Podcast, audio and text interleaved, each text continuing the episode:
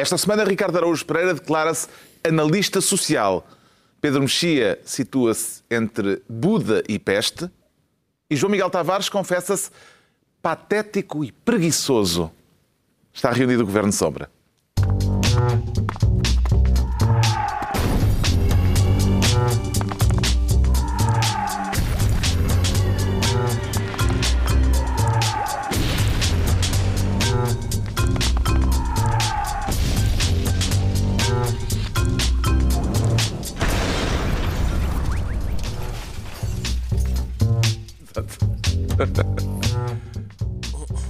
Viva, sejam bem-vindos na semana em que teve início o debate do Orçamento de Estado para o próximo ano e na semana em que os brasileiros reelegeram Dilma Rousseff, depois de uma campanha assanhada.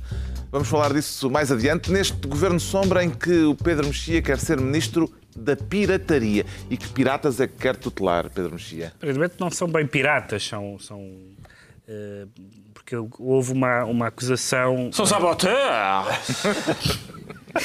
houve uma suspeita. Em francês, sou melhor. Houve uma suspeita de que uh, o Sítios, a plataforma informática da, da Justiça, um, que não tinha sido apenas uma falha, mas tinha sido, primeiro dizia-se uma sabotagem, uhum. um, agora fala-se fala numa, numa omissão, de informação. ocultação de informação. Um, e isto é Uh, é, é, daqueles casos em que se pode dizer primeiro as boas ou as más notícias. Uh, quais são as boas notícias? Bom, as boas notícias é que não foi, aparentemente, se esta hipótese de investigação uh, se concretizar e se revelar verdadeira, aparentemente não foi uma falha do sistema. não, portanto, não foi uma falha do Ministério, não foi, uma, não foi incompetência. A, a, a, Foram dois PJs. A parte má, a parte má é que. Se calhar é mentira. É... ah, bem, mas estou a dizer, se for, se for verdade, estou, dando, ah, estou a dar como boa a hipótese, a, pista de investigação. A parte, se for, se for uh, falso, uh, o que acontece é que um, temos um caso de pirataria, uh, que não é pirataria de sabotagem, mas em todo caso é alguém que voluntariamente prejudica o funcionamento de uma plataforma informática onde por acaso estão processos judiciais, mas podiam estar informações médicas, como podiam estar informações bancárias, porque todas as nossas vidas estão em bases de dados. E, portanto, uh, num certo sentido, politicamente e, no, no, imediato, nós podemos dizer: ah, pronto, foi uma sabotagem ou foi uma intervenção uh, malévola de, de, dois senhores da ex-PJs ou requisitados à PJ. Só que se essa hipótese se verificar, não me parece que isso seja uma, uma, um motivo para nos regozijarmos, mas para, e ficarmos, é para ficarmos assustadíssimos, porque nós temos tido tantos casos na, na, em Portugal, vindos até das mais altas instâncias, de uh, inventonas de pirataria, de escutas e de coisas do género, que depois não dão em nada. Um, e que dizem respeito, enfim, digamos que, que escutar as conversas de Belém tem alguma gravidade ter um controle e o acesso ou o não acesso uh, aos processos todos que estão em, em tribunal no sistema de justiça, pelo menos do civil, um, é uma coisa de uma gravidade inaudita e, portanto, não sei se há grande razão para as pessoas dizerem ah, Estou agora, de repente, Pronto, tu, o homem pessimista que desconfias do mundo e da espécie humana, estás Estás aí bem? Não, tu, tu estás-te a revelar de uma especial candura em relação a este não. caso. Achas que a menina... Uh, que, a, que a menina ministra que a menina ministra está Repara, eu disse, a falar a verdade e não a sacudir água de capote. Se isto... Mas não é a menina ministra, são os meninos... Há uma investigação em curso da Procuradoria-Geral da República. São os meninos procuradores, os meninos investigadores. Que estão a inquirir. Isto pode certeza. salvar politicamente a face da ministra se houver de facto caso. Sim, Miguel Tavares. Se houver caso, se houver sabotagem, é evidente que isto Mas... salvaria a cara da ministra. Agora, eu desconfio. Veja aí uma. Não, eu, tal como Pedro Mexia, são, Mas isto são é um... frequentadores uh, uh, abundantes do filme noir e de, e de toda a cinematografia hollywoodesca. Portanto, hum. eu tenderei mais a achar que este é um daqueles casos em que de repente há um corpo no chão e vai o polícia colocar fatal. a arma na mãozinha do tipo que acabou de ser no abatido. No filme noir a culpa é, é sempre da mulher. É sempre... então, olha, não sei. Ou seja, o inimigo público trazia esta sexta-feira uma, uma, uma excelente piada que dizia descobertos, revelados os nomes dos dois funcionários que deram cabo dos sítios. Pedro Passos Coelho e Paula Teixeira da Cruz. E eu, e eu, eu, eu voto mais nessa... Se apurar que não houve crime ou que não houve uma intervenção malévola, isso poderá ter consequências políticas sobre a Ministra, porque ela voltou a pôr a coisa na agenda. Salve seja. Voltou a pôr a coisa na agenda. O, Pedro Mexia levantou aqui algumas questões que são relevantes. Por exemplo, o facto de a plataforma dos sítios. Faz, faz, faz. Faz isso com muita facilidade. Uh, que é o facto da plataforma dos sítios uh, estar controlada uh, tecnicamente pelo, pelo Ministério da Justiça. Isso levanta problemas, é, é uma luta antiga. Uhum. Eu acho que aquilo deveria ser gerido pela própria magistratura e não ser o governo, de repente, a estar a, a, a coordenar uma plataforma informática onde, teoricamente, pode ter acesso direto aos processos. Acho que isso não devia acontecer. Mas isso é um, uma outra questão. Em relação àquilo que correu mal nos sítios, é evidente que, de repente, pode ser uma sabotagem Pode, mas até pela própria maneira como a ministra expôs o caso, com muitos. Uh, com muitas aspasinhas e muitos cuidados de linguagem, eu desconfio que isto é mais Mas mesmo que não seja sabotagem, é, é, em todo caso, a vulnerabilidade de um sistema que devia estar particularmente protegido à intervenção de elementos individuais que, quer dizer, não faço a mínima ideia como é que se, como é que se faz uma... O sistema informático foi feito, parece, por uns curiosos lá de um uma, uma migração, uma migração de dados, uma migração de dados desta dimensão, mas imagino que tem que haver um sistema de, de, de controle de A por B em cruzado ao longo de todo o processo para que não, para que não possa aparecer durante, durante, no meio do sistema um ou dois espontâneos, ou brincalhões, ou incompetentes, ou piratas, seja o que, seja o que for, que digo, olha, agora vou, vou aqui apagar este a ver se alguém nota. Bem, não pode ser assim. Isso sabemos que há sempre essa possibilidade, porque não, o caso sempre... Snowden, por não, exemplo, sempre... é o exemplo não, mas de há sempre essa possibilidade, mas nós sabemos... Um indivíduo não, e não eram pessoas de fora, eram pessoas que estavam a trabalhar naquele processo. Não, não, não é isso. Isso é outra coisa. Estou a dizer é, o que ele, o que ele passou foi informação cá para fora. Outra coisa é... Uh, digamos, prejudicar o próprio sistema, pois. apagar informação, ocultar informação. O, o Snowden é um whistleblower, como se diz em inglês, é um, é um denunciante, uhum. digamos assim, é alguém que diz, olha, vi aqui uma coisa que não me parece que seja legal e quero informar o público e os eleitores disto. Isso é bom até, é, genericamente é bom. Outra coisa é dizer aqui, olha, não está ninguém a ver, vou apagar este fecheiro num Ministério, num sistema de justiça, etc., parece uma coisa que tem uma gravidade, tem uma gravidade muito maior do que a ministra, esta outra, este outro Ministério ser incompetente. Isso é uma coisa transitória. Isto, isto dá provas, vamos ver o que é que acontece com a investigação, de uma fragilidade assustadora. É? Já percebeu qual poderá ter sido o móvel do crime, Ricardo Araújo Pereira? Eu creio que, antes de mais nada, há, há, que, há uma questão jurídica e uma questão moral. A questão jurídica. O que é que foi? Eu não, posso fazer introduções. Foi uma das tuas mais Fizeste profundas introduções neste programa. Ah, e espera para quando, quando falarmos sobre a internet na Hungria. uh, há uma questão jurídica e uma questão moral. A questão jurídica é de saber se. é verdade, vai acontecer. Se foi uh, sabotagem ou não. A questão moral é saber se sabotar este governo é crime ou não. Mas não é o governo que essa, está em causa, Não interessa, não me estragues isto. uh, portanto, essa é, essa é a questão. Agora, o, eu, vamos lá ver, no estrangeiro, normalmente eh, quando as coisas correm mal, as pessoas precipitam-se para a hipótese de sabotagem. No estrangeiro, no, em Portugal não é preciso para as pessoas correrem mal, basta estar quieto. Uh, em Portugal as coisas correrem mal normalmente não é sabotagem, é terça-feira, é, é um, um, dia. E, portanto, ficaria surpreendido se alguém tivesse gasto o seu tempo uh, a sabotar um, um coisa, ok.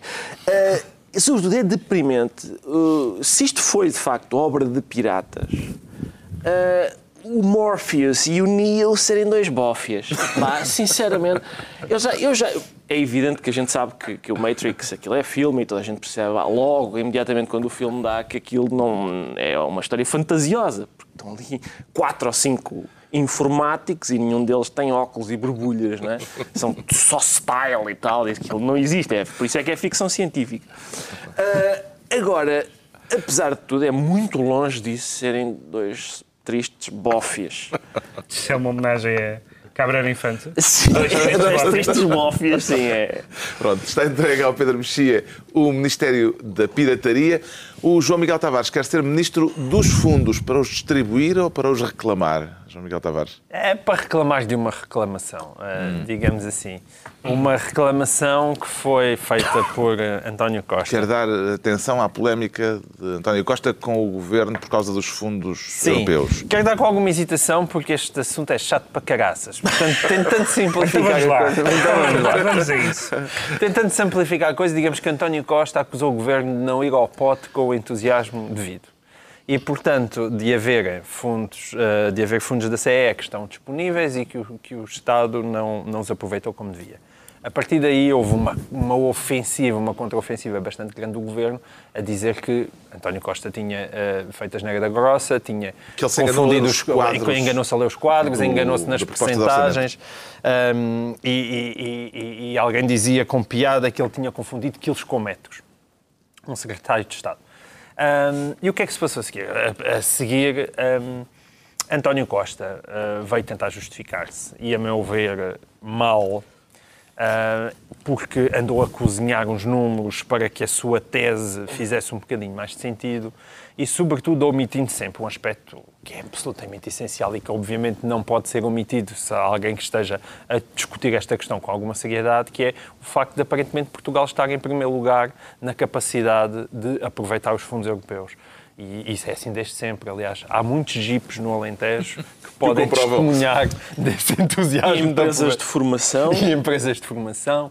Uh, por aí abundam pelo país e que podem testemunhar isso. Uh, o que é que se passa neste ficou caso? Convencido que, de facto, António Costa se precipitou e leu erradamente os Sim, números? Sim, e fiquei triste dele não ter tido. Agora, ainda por cima, estamos numa fase com tantos perdoamos uh, da parte do governo que ele também não tenha tido alguma humildade e tenha dito: olha, realmente isto não me saiu muito bem, de facto, os fundos podiam ter sido melhor aproveitados, até existe aqui um atraso, mas quando eu citei tu era, aquilo. Tu achas que António Costa, antes ainda de ser secretário-geral, devia ter dito desculpa e fiz borrada. Sim, porque não é uma borrada muito importante. Uma... Não, porque não é uma borrada muito importante e porque as pessoas também gostam de ver políticos humildes e, sobretudo, porque António Costa teve ainda recentemente... Pedro Passos ontem, Coelho, ainda antes de ser Primeiro-Ministro, Já estava a pedir desculpa, portanto é uma velha tradição.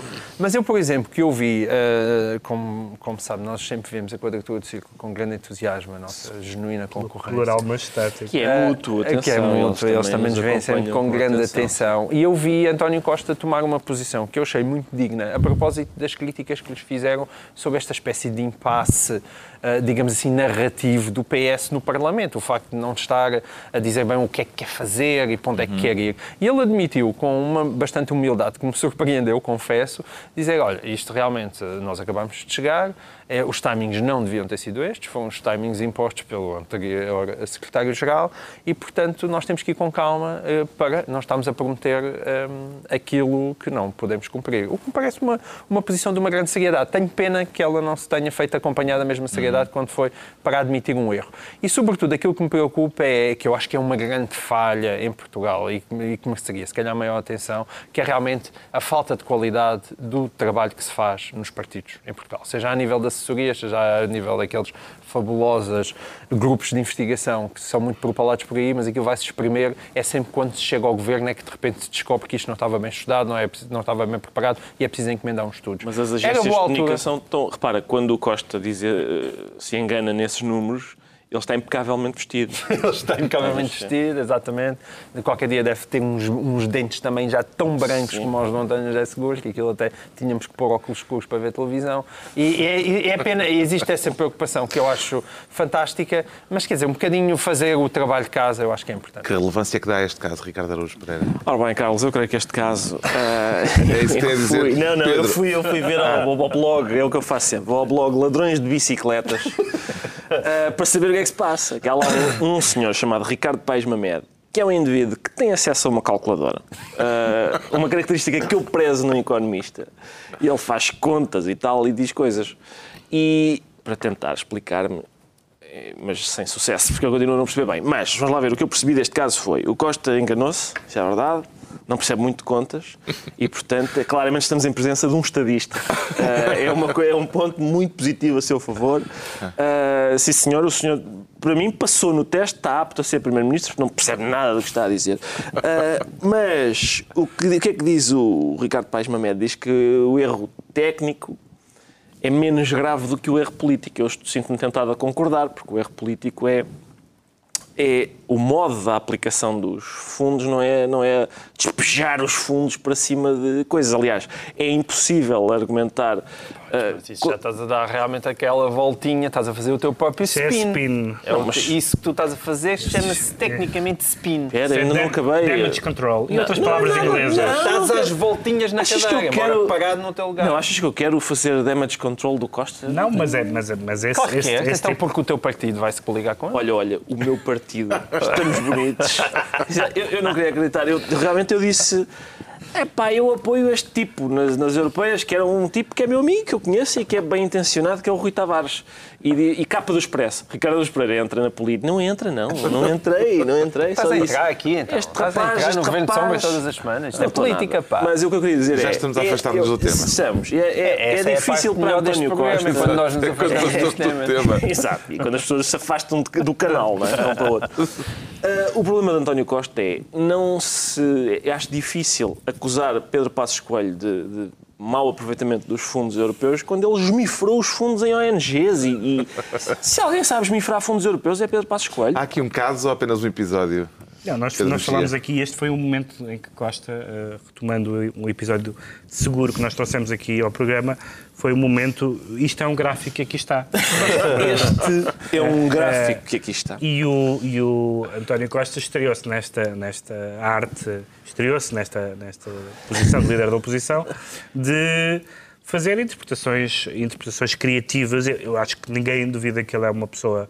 Uh, com alguma preparação, até porque é Presidente da Câmara de Lisboa, onde, onde se exige que, que, que saiba alguma coisa e onde tem poder efetivo e, e, e, negociações complicadas em matérias, nomeadamente orçamentais, é fácil entrar num, num, num regime de guerrilha. Mas eu acho que tu, tudo, tudo isto está ao abrigo daquilo que o João Miguel falou, que é o PS neste momento, sobretudo, não quer, por razões boas ou más, logo veremos nas eleições, é apresentar uma estratégia própria. E, portanto, na, na ausência de uma estratégia própria, para as contas, para o déficit, etc., faz uma guerrilha de números e de gráficos e de, e de damage control. Isso, infelizmente, é, é um bocadinho uh, mais do mesmo. Parece-me bastante, entre as coisas que se pode acusar uh, os portugueses na sua relação com a Europa, uh, deixar comida no prato não é uma delas. É, é, é é, é varrer, é ir com o pão e, e, não deixar nadinha no prato.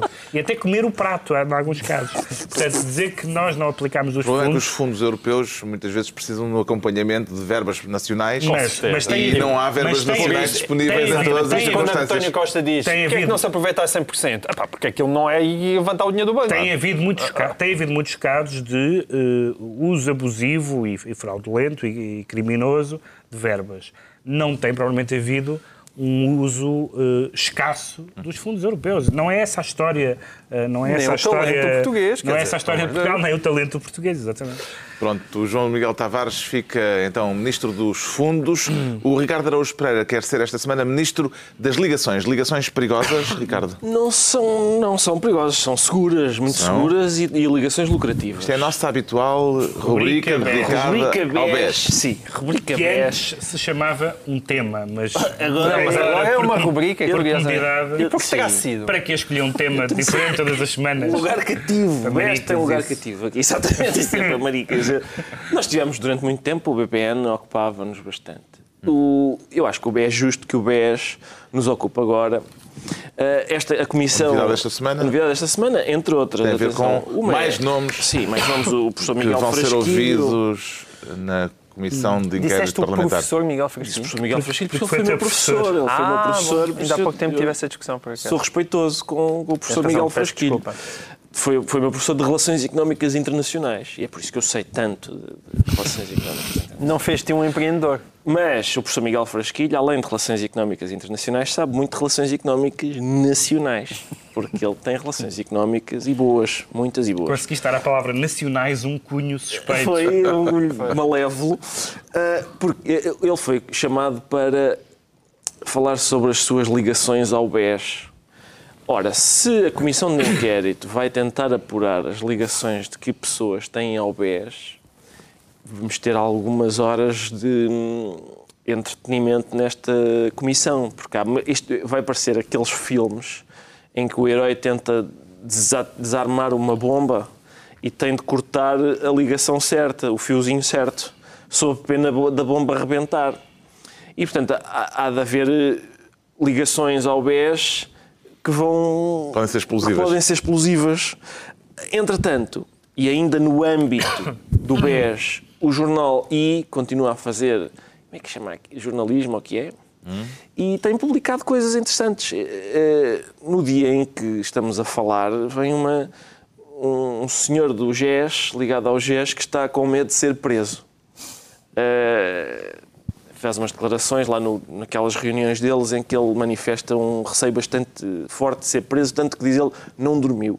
Esteve a pesquisar acordos de extradição com Portugal porque estava com muito medo de ser preso na, no Panamá.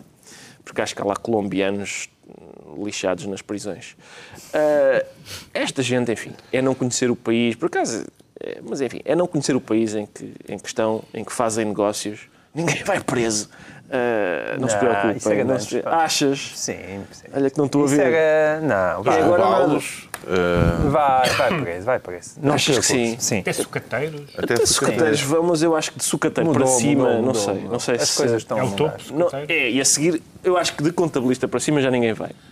Agora, a lista alargou-se enormemente e já são mais de uma centena os convocados para a Comissão Parlamentar. Isto vai dar alguma coisa, João Miguel Tavares? Eu acho que vai. Eu acho vai? que vai. Eu acho que não tem modo de não dar. É demasiada gente os interesses estão todos cruzados, não é daqueles casos em que, em que as coisas, os campos estejam de forma tão, é um tão delineados. Não, não, não, não, não, não, quando os campos estão muito claros e dizem, vamos abafar isto porque estamos todos muito envolvidos aqui, porque aquilo está tudo misturado, porque o BES, o BES atravessava todos o regime, acho que mesmo a própria a relação do Banco de Portugal com a CMVM, a PTI a despacho, é, a confusão é tal que eu acho que é inevitável aquilo dar alguma coisa. E vai-se ouvir muitas pessoas, e vai-se ouvir Ricardo Salgado pela primeira vez, portanto, é impossível possível aquela comissão uh, passar despercebida hum. ou simplesmente que alguém se possa dar ao luxo de passar, passar uma esponja por cima daquele assunto. Isso não vai acontecer. Lamento é uma coisa que, para o qual chamada a atenção, aparentemente a primeira pessoa que vai ser escutada é Carlos Costa. E isso aí é um daqueles erros que eu, que eu também acho simbolicamente é um erro. A primeira pessoa que devia ser escutada é, evidentemente, Ricardo Salgado. O Carlos Costa é uma personagem secundária e convém uh, não esquecer que o caso BES, há um senhor líder daquilo uhum. que afundou um banco e, portanto, é essa pessoa que devia ser escutada em primeiro lugar. Mário Soares anunciou aqui há tempos, uh, há pouco tempo, que quando o Ricardo Salgado falar, as coisas vão ser diferentes. Foi a frase que Mário Soares disse. Uh, a Comissão Parlamentar vai ser o palco para essas declarações de Ricardo Salgado? Pedro não, é, não é necessário que, que, as duas coisas coincidam, mas é provável que coincidam porque, apesar de tudo, por pior que funcionem as comissões parlamentares, funcionam melhor do que a justiça em geral, pelo menos no caso do BPN, funcionou de uma forma bastante positiva e, portanto, foi um, foi um caso em que nós percebemos que as comissões parlamentares podem ser úteis. E é evidente que um caso destes de, de criminalidade económica ou financeira e, ainda por cima, num contexto familiar, nós sabemos que a, que a saída mais óbvia é as pessoas falarem e as pessoas uh, lixarem-se umas às outras, etc. E vamos ver, se calhar, cenas como aquela que aconteceu com o Oliveira Costa, que é os depoentes com a boca cheia de sandocha. Sim, porque a certa altura é preciso fazer um, uma pausazinha e eles papam uma sanduíche. Vêm as sanduíches, e, mas continuam com a. Continuam a falar sobre desfalques. Deixa-me deixa só, deixa só acrescentar uma coisa que é. Por causa desta história das ligações, justamente, porque também existe. Eu acho que é muito útil, digo isto a sério, acho que é muito útil nós conhecermos o percurso público e profissional nomeadamente as pessoas que estão na política. E, portanto, todo, tem saído uma série de livros sobre, sobre essa questão, uhum. sobre as pessoas que estão ligadas a, a, empresas, a escritórios de advogados, a bancos, etc. E eu acho que isso é útil. Um, e às vezes acho que há coisas que se percebem tendo essa informação.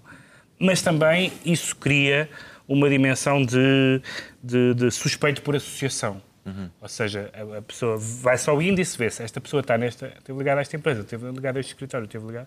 Bom, então isto é um, é um já é um semi-criminoso. E acho que essa, essa, porque quer dizer, se nós formos ver aquilo, a única, eu, acho, eu acho que o único político que não aparece nesses livros é Gil Garcia Porque todo, todo, quase todos os, quase todos os, a nossa classe política, bem ou mal, podemos lamentar essa situação.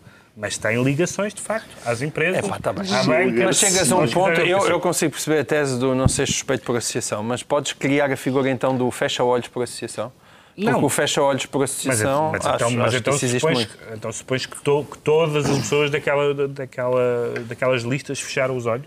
Eu sim. acho que isso é uma generalização. Tem de achar isso, sim. Tem bastante de achar. abusiva. Tem de achar que a partir de um certo nível. É o meu lado comum, né? Eu acho que a partir de um certo nível dos, estratos sociais, quando chegas lá ao ponto e estás, e estás, com, oh, e estás metido com as mãos na massa, como está, assim, acho que. Tem, tem, tem, o fecha-olhos por associação é uma coisa que eu sou muito sensível. Como, como, Nem sabes, todos vão ao pote, como sabes, mas uns, uns, vão e os outros fecham os olhos. Algumas das pessoas que nós temos estado a falar se vêm dos mais altos estratos sociais da sociedade portuguesa. Não, mas não é esse lado de estrato social. Estou a falar de estrato social no sentido de conta bancária. Bom, temos o Ricardo Araújo Pereira como Ministro das Ligações. Ainda vamos voltar a este tema porque semanalmente agora o Ricardo Araújo Pereira faz questão de nos relembrar o caso de BES. Exato. Estão entregues as pastas ministeriais por esta semana. Daqui a pouco, a reeleição de Dilma Rousseff no Brasil. Agora, João Miguel Tavares sente-se patético e preguiçoso e não tem vergonha disso, João Miguel Tavares? Eu tenho, eu tenho, Carlos, mas, mas eh, fizeram-me essa acusação. Dá razão ao Primeiro-Ministro. Dá razão ao Primeiro-Ministro. Nós temos hum. até temos coisas para ver ou não? teremos para ver. Eh, para ver. e ouvir. Um, Passos Coelho foi contundente a respeito dos comentadores no uh, encontro das uh, bancadas parlamentares. No encontro das bancadas mas não sei se teremos disponível essa essas imagens. Uh, em todo o caso, ele fazia uma acusação muito violenta e vamos ouvi-la. Chega a ser patético verificar a dificuldade que gente que se diz independente tem de assumir que errou, que foi preguiçosa, que não leu, que não estudou, que não comparou, que não se interessou, a não ser em causar uma boa impressão de dizer Maria vai com as outras, o que toda a gente diz porque fica bem. Passo escolha Zurzir nos Maria vai com as outras, um está pronto. Sim, sim. Estava zangado. Estava é, zangado. é isso que eu, que eu tenho um bocadinho. Logo agora... Está pronto para um pedido de desculpas ao Sr. Primeiro-Ministro? Eu, a mim, o que me, eu estou, como qualquer bom católico, estou sempre disposto a todos os pedidos de desculpa. Eu não, não quero entrar, eu não quero entrar, não vale a pena estar mais uma questão muito técnica na questão da despesa e porque é que eu acho que porque isto tem um contexto de quem diz que nós andamos a fazer estes sacrifícios todos e isto não contou para nada. E eu acho que essa é uma tese legítima. Nós realmente podemos ter estado a fazer estes sacrifícios todos e isto ter servido para muito pouco. Mas não vale a pena agora estar a entrar para aí, porque a mim o que me impressionou mais foi o tom de Pedro Passos Coelho porque nós, que este, encontramos sempre este, uma das suas grandes qualidades, é aparentemente a calma que mantém todas as situações e a sua extraordinária frieza, e que agora de repente tenha colocado este tom tão entusiasmado e Mas quase zangado. Para os apaniguados. Mas mesmo para os apaniguados eu não costumo encontrar este tom. E eu, o que, ou seja, aquilo que me preocupa é que isto seja um bocadinho um, um primeiro sintoma de alguma nova estratégia de comunicação hum. pré-eleitoral. E agora o que nos faltava é que tivéssemos também um animal feroz a sair dentro de Pedro Passos Coelho. Quer dizer, o, porque o que este governo, isto é um ataque direto aos jornalistas, não está fora de questão. É verdade que, que os jornalistas muitas vezes são preguiçosos e eu, eu também sou muitas não vezes é patético. jornalistas, não é aos comentadores. Jornalistas e comentadores, ele disse as duas coisas. Hum. Jornalistas e comentadores. Um, e, e, evidente, todos nós somos preguiçosos com frequência e, e, e muito, pa, muito patéticos, mais vezes gostaríamos. Mas ele não estava a falar de nós. Não, ele estava a falar. não sei, não, não sei. Mas eh, não, não estava só a falar de nós. Especificamente sobre o João Miguel? É, não, estava só a falar de nós. Agora, eu, o tom é preocupante por não colar, não colar minimamente com ele. Isso é a coisa de que este governo, de facto, se pode orgulhar, verdadeiramente. Era ter-se estado nas tintas para a comunicação social não interviu, não chateou, não andou a mandar recados. Isso é uma raridade. Espera aí. É que quando se fala não se usa borracha, disseste interviu e depois as pessoas vão dizer ah, burro, disse intervei. Agora, está a ver? Intervei, não intervei. Vale a pena fazer a pausa. Não, para não intervir. João Miguel estava, não, mas atenção, todos, eu, estava a lembrar-se daquela revista espanhola.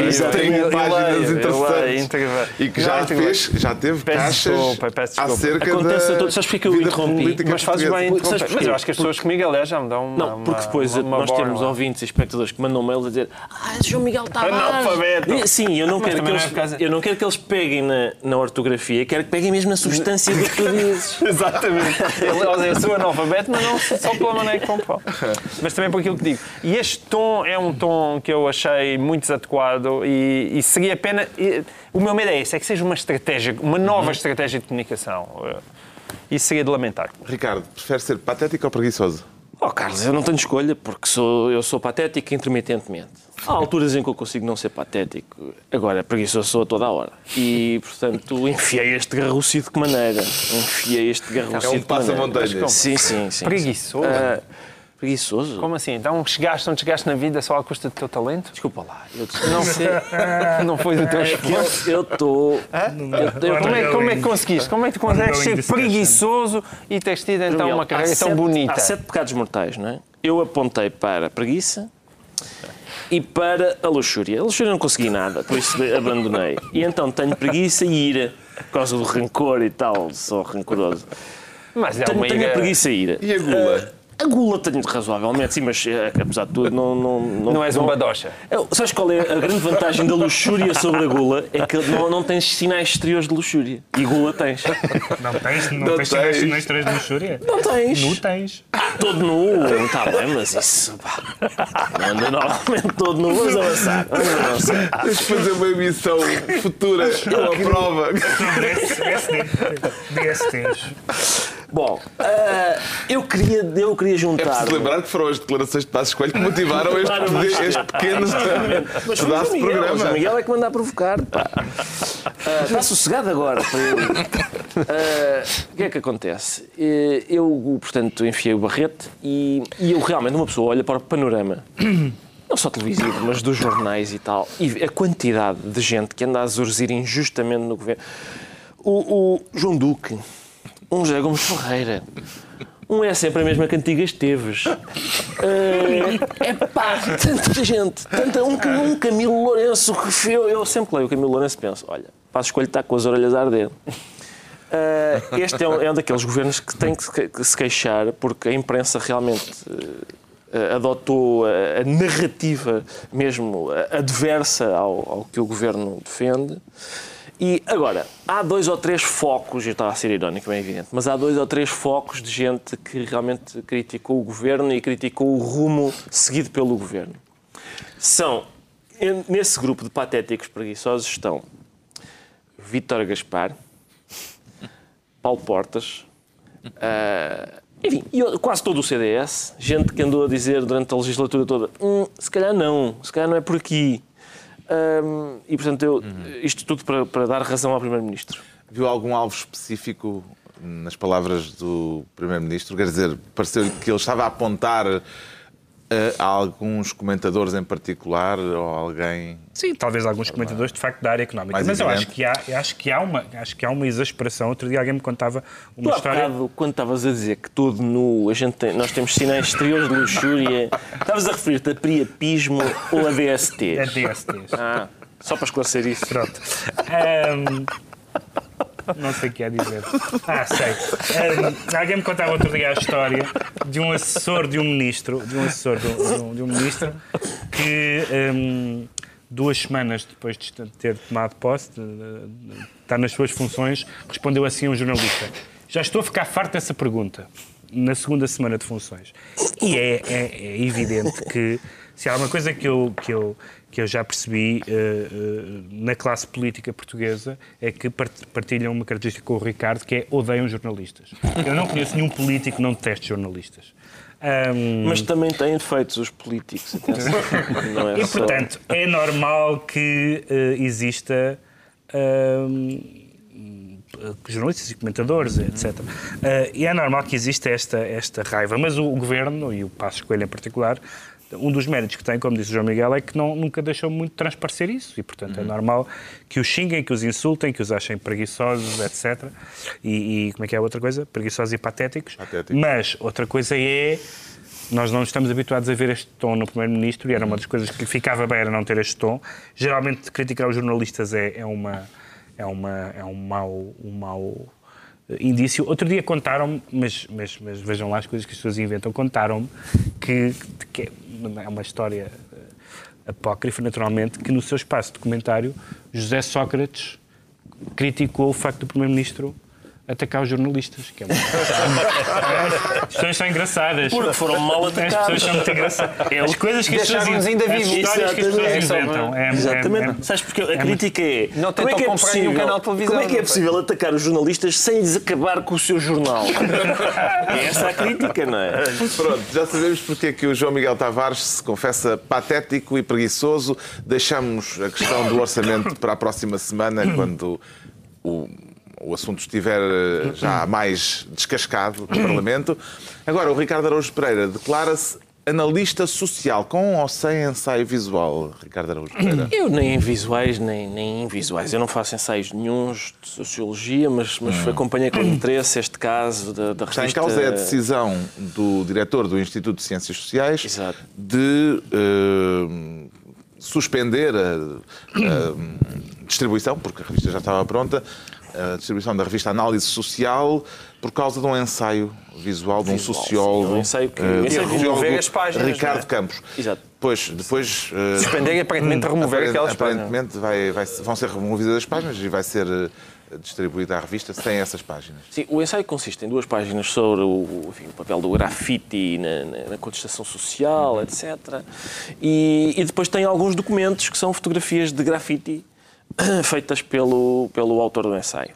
Uh, sempre que há um ato de censura, hoje em dia, uh, as pessoas, enfim, Nunca, não, não sou contra a censura, mas o certo é que este ensaio, isto não é Max Weber, quer dizer. É sempre assim, já, quando uma, uma obra de arte foi, foi retirada. Nessa lógica não se publicava nada. Exatamente, exatamente. Mas é isso que eu digo. No outro dia era uma obra de arte qualquer lá no Algarve, o autor tinha sido punido uh, o, tinha sido posto em tribunal. E o que estava em causa não era só a obra de arte, era boa ou má. A da bandeira? A da Sim, bandeira, da bandeira. As pessoas começaram logo, ah, pois isto não é Picasso. Não, não é, não é, mas isso não é isso que está em causa. A liberdade de expressão não é só para o Picasso e para o, e para o Max Weber. E agora, eu sou, dito isto, uh, eu sou a favor de uma sociologia respeitadora da decência e dos bons costumes. Hum. E, portanto, se pudéssemos voltar atrás, e, por exemplo, as grandes obras, por exemplo, o suicídio, Durkheim, não, a autodepreciação. Para que ir ao suicídio, que é tão desagradável, não é? Vamos ficar, vamos estudar a autodepreciação. Suave, a suave autodepreciação. E assim sucessivamente, com todas as uh, obras da sociologia. De uma forma mais soft. Exato. Os grafite, atenção, eu, eu tinha, ao pé da minha casa havia grafite revolucionários, havia um de uns anarquistas que dizia Cunhal tem um cancro, cancro, cumpre o teu dever. Muito desagradável, muito desagradável. Os grafites são desagradáveis. Uh, e nos... Uh, há quem se lembre ainda da primeira campanha eleitoral em que havia um partido que era a AOC, cujo slogan era cada deputado da AOC será uma espinha cravada na garganta de Cunhal. Ora, aí está. E, portanto, AOC, Aliança Operária Camponesa. Felizmente foram poucas espinhas, não é? Foram um, poucas espinhas. com castelinho. É, com castelinho. Bastou a Cunhal comer um bocadinho de pão e as espinhas foram todas para baixo. Não, não foi eleito não foi deputado. Não, não, e, bom, o que é que sucede? Uh, algum, uh, ao, ao pé deste, grafite, os grafites que lá estão. Que hum. são, são, o que esta, aconteceu foi um ato esta de censura. contestação de hoje é para meninos. Foi um ato de censura, Pedro Mexia? Quer dizer, há, há, há, duas coisas aqui importantes na, na, nessa questão da, da, análise social. Uma uh, é a decisão e outra é, é digamos, a, a legitimidade para tomar a decisão, porque quem, quem, tomou essa decisão não é, não, é, não é o diretor da revista, portanto há ali... É o diretor do Instituto. Ah, exatamente, portanto há ali uma, uma decisão que, que parece ser um bocadinho usurpação de funções, num certo sentido.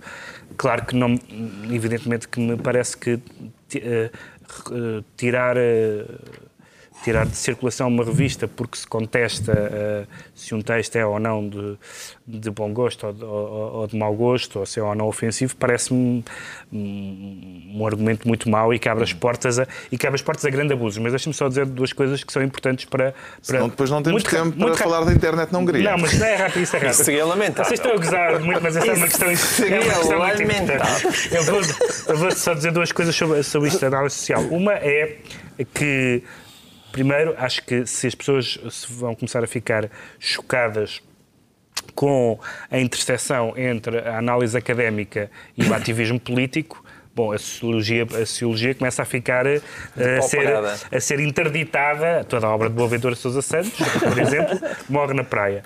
Em segundo lugar, é importante dizer, posso citar Otto von Bismarck. Eu estava a ver Sim, que não. Claro. Pronto, que, que, que em seu, alemão. Em alemão. O seu conceito de Kulturkampf, de guerra cultural, e há evidentemente uma guerra cultural no ICS e na, e, na, e na, revista Análise Social. É, uma, é, é, é, é, uma, é conhecido que uh, existem campos opostos na sociologia, na sociologia, portuguesa. Existe o Paulo de Coimbra. Passa existe, a bola, mexia. Existe, é, não, não, mas é importante, é importante que isto, porque é, Uma nova técnica de moderação. É, moderação popular. É importante, é importante para as pessoas não serem, para, para as pessoas não serem engenhos. Estas coisas não estamos a falar apenas de liberdade de expressão. Estamos a falar de uma guerra ideológica. Isto é o equivalente chunga é daquela música que começa nos Oscars quando o premiado se está a alongar. Passa a bola, mexia! Já está. Eu também posso dizer uma coisa. Estou a ser censurado. Uh, posso dizer Acompanhei a indignação que se gerou em torno deste caso, sim, não? E não, deixa-me a... só. Não, é, é, que eu acho que o Pedro Mexia começou bem, mas depois derivou um bocadinho daquilo que é a questão essencial. Ora, há um senhor chamado José Luís Cardoso, que é o diretor do ICL, do ICS, e há um senhor chamado João Pina Cabral, que é o diretor da revista. Se o João, diretor da revista, recebesse o ensaio A Luta Voltou ao Muro e dissesse hum, isto é um bocado fraquinho, pá, lamento imenso, mas não vamos publicar. Eu poderia ser acusado de censura e, e, e, estava nas legitimidades das suas funções. Achava que aquilo era uma treta, aliás, aquilo é bastante treta, não, e dizia, não quero. É o, o exercer Agora, do direito o José, diretor do ICS, não pode chegar, não ter nada diretamente a ver com a revista, no sentido em que não é ele o diretor da revista, e chegar ali e acabar com aquilo. Portanto, não pode. De é, um ato, é de facto um ato, é um ato de censura nesse aspecto e é muito estúpido, porque tudo o que ele quer evitar se vira contra ele porque agora já toda a gente viu aquilo. Já toda a gente viu aquilo. Não, vamos lá. Há censura inteligente no sentido em que tu censuras para atingir determinado objetivo. Este aqui é uma censura que, que a censura é tornada pública deixa de ser inteligente, quer dizer. Pois, com certeza. Só uma Pronto. censura que tu não sabes é que é o que faz do Ricardo Araújo Pereira um analista social.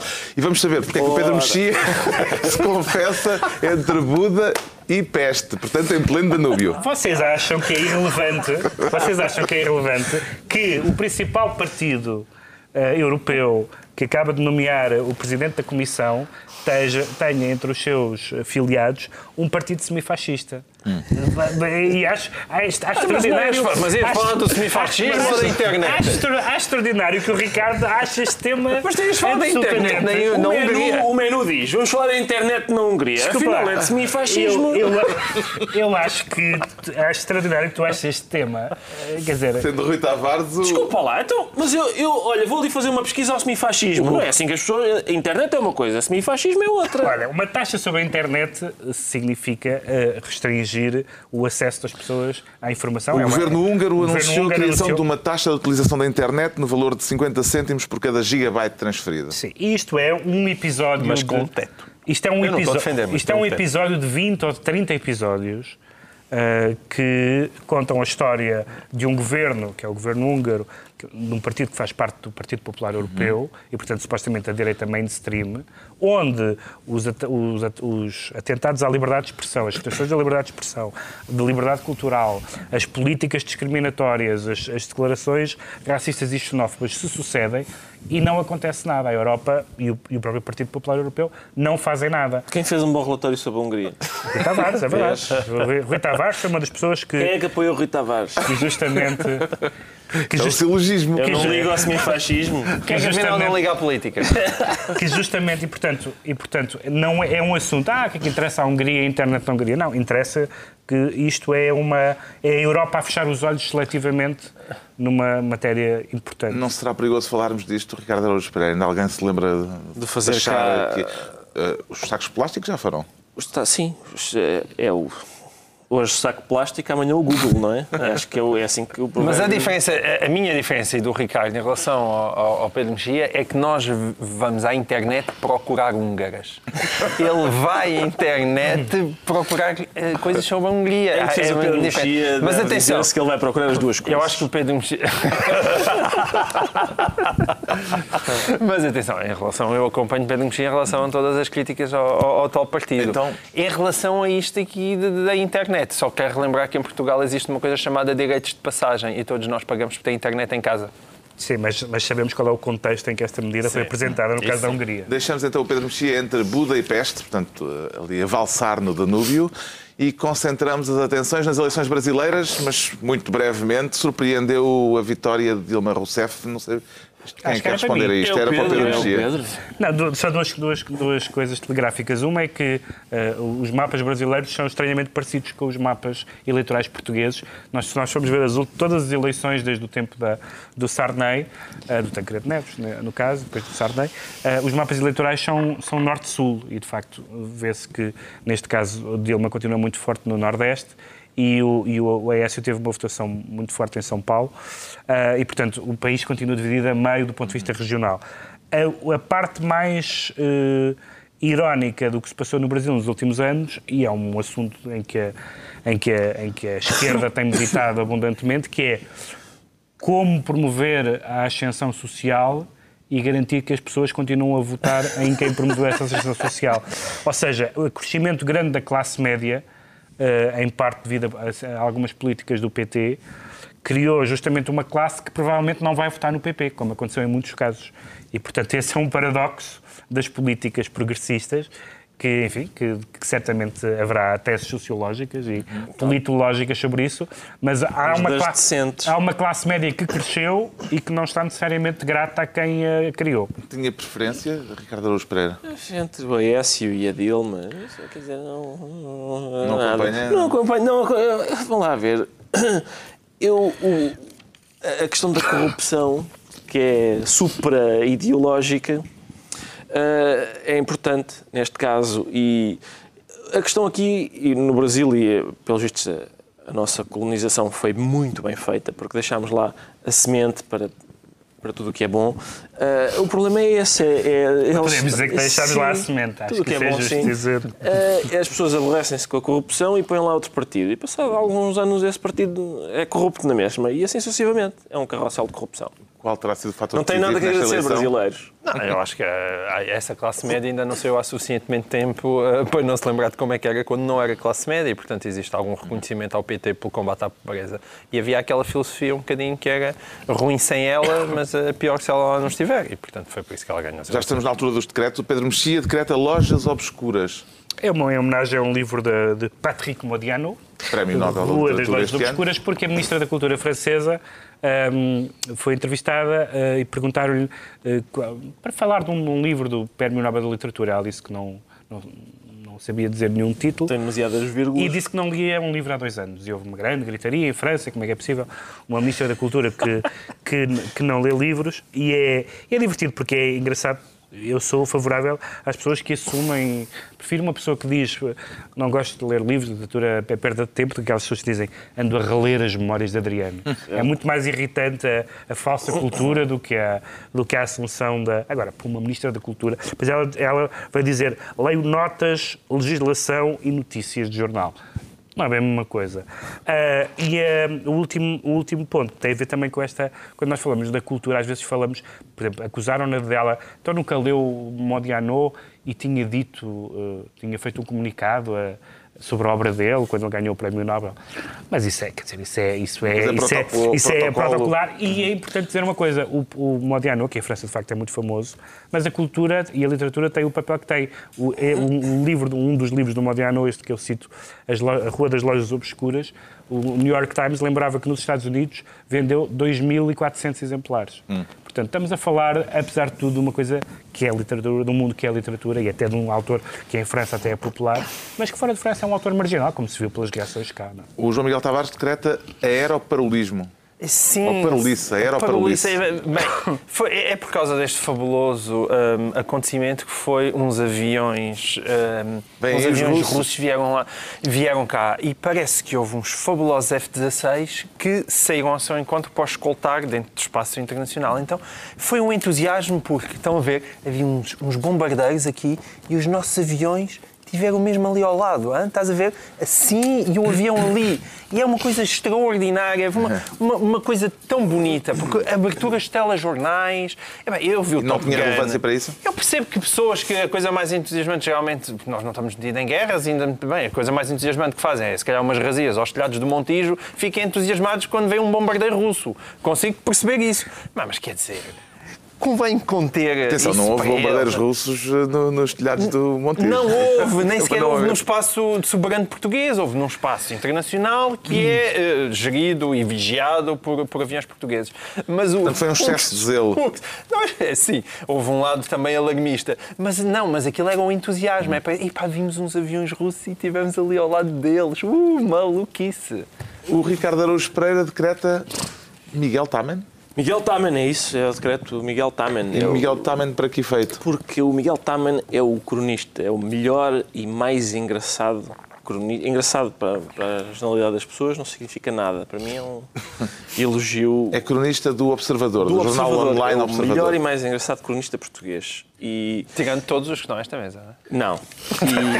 E, e escreve no Observador e, e, eu recomendo as crónicas dele num, num jornal em que quase todos os colunistas são de um reacionário. Não, o, o, Miguel Tamer é muito bom, muito bom, Miguel Tamer. Pronto, fica feita a nota. Está concluída mais uma análise da semana. Dois a oito dias, à mesma hora, novo Governo Sombra, Pedro Mexias, João Miguel Tavares e Ricardo Araújo Pereira.